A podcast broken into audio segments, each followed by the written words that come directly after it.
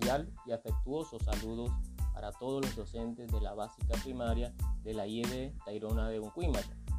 Mediante el presente podcast les voy a hablar acerca de la STS del lenguaje, la cual fue denominada Las voces de nuestra cultura.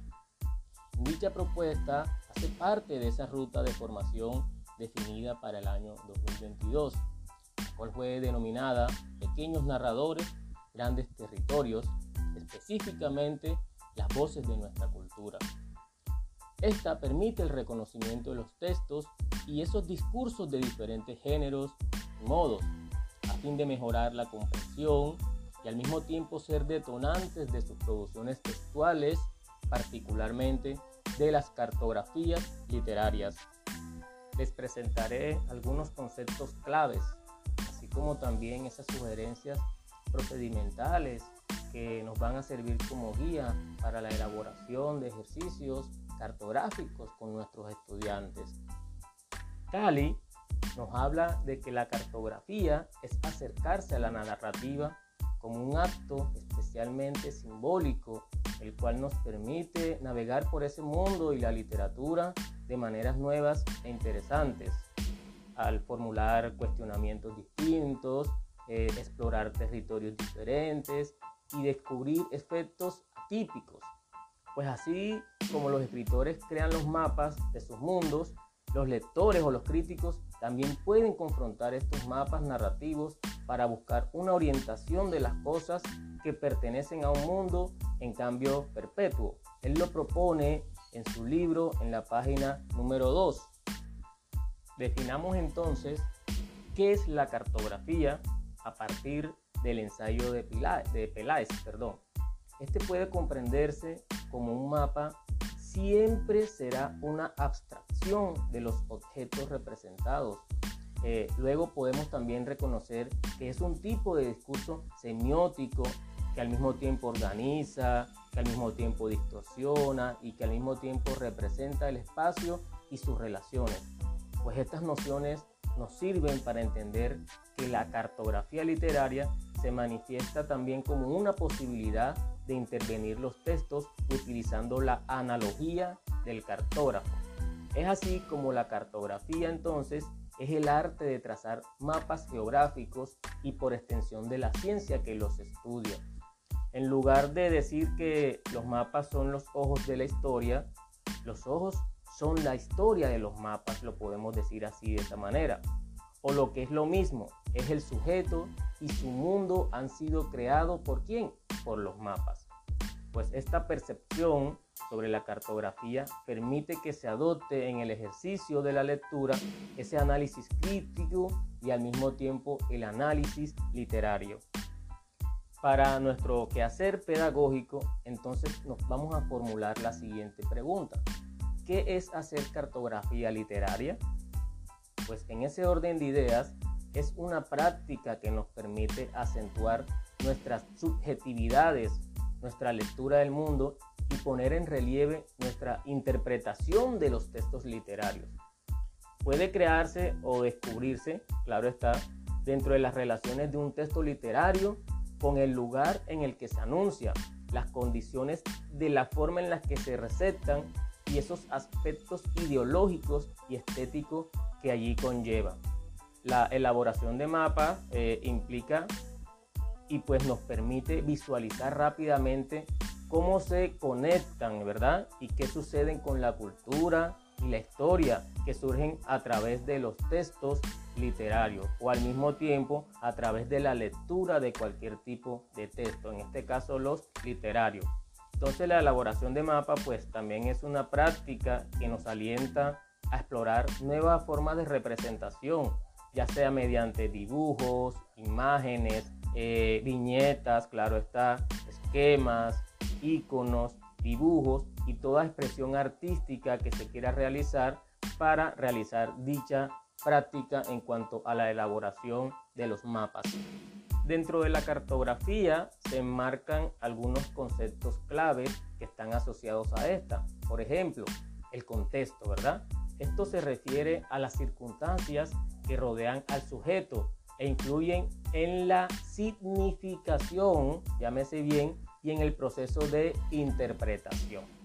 Por otro lado, tenemos el horizonte de la interpretación, que se puede decir que va de acuerdo con Gadamer, que dice que es una concepción ceñida por la tradición del sujeto y otorga una visión del mundo, ojo, que luego es representada en texto como los relatos históricos, así como también la comprensión del sujeto que se circunscribe a su horizonte de interpretación.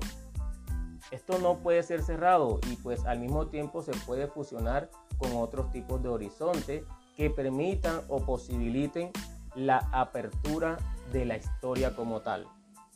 Dentro de dichos conceptos encontramos también la geocrítica, que es un espacio literario, a fin de cuentas es un espacio real. Ojo, es un espacio real, material, geográfico, imaginado y representado por un lenguaje, ¿verdad?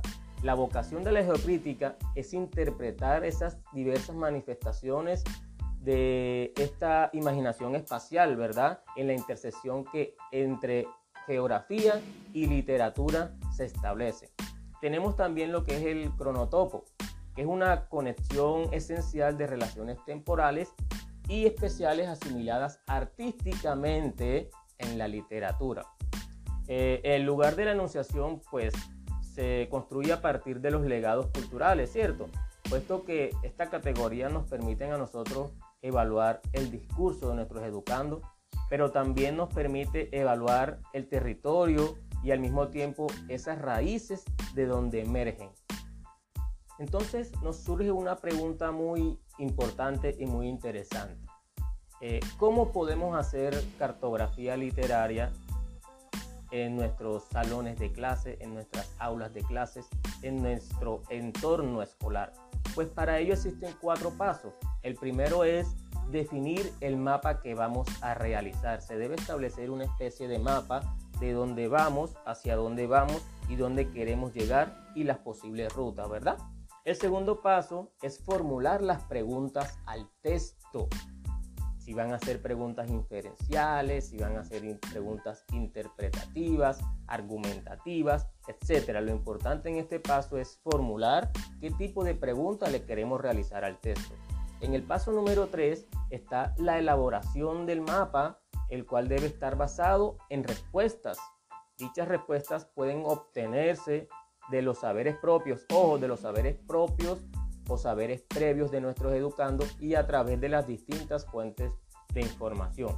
Y el paso número 4 es registrar en el mapa de aquello que se va a ir conservando, de aquello que se va a ir registrando, de aquello que se va a ir evidenciando y de cuáles son esos aprendizajes o también cuáles son esos aprendizajes que se van a ir obteniendo a medida que se va ahondando en este tipo de actividad llamada cartografía literaria. Para hacer comprensión de textos con nuestros educandos, en este caso como lo llamamos cartografía literaria, es importante definir las características eh, fundamentales de este tipo de actividad. Lo primero es que se debe definir un título, ¿verdad? Eh, lo segundo es ubicar de dónde proviene el texto, de dónde nació el texto, qué tipo de texto es, si es una historia, si es una narración, si es un mito, si es un relato, si es una anécdota. Tercero, cuál es el posible origen, para dónde va, cuál es su enseñanza, cuál es su mensaje. Cuarto, identificar quién es el autor o cuáles son los autores de este texto.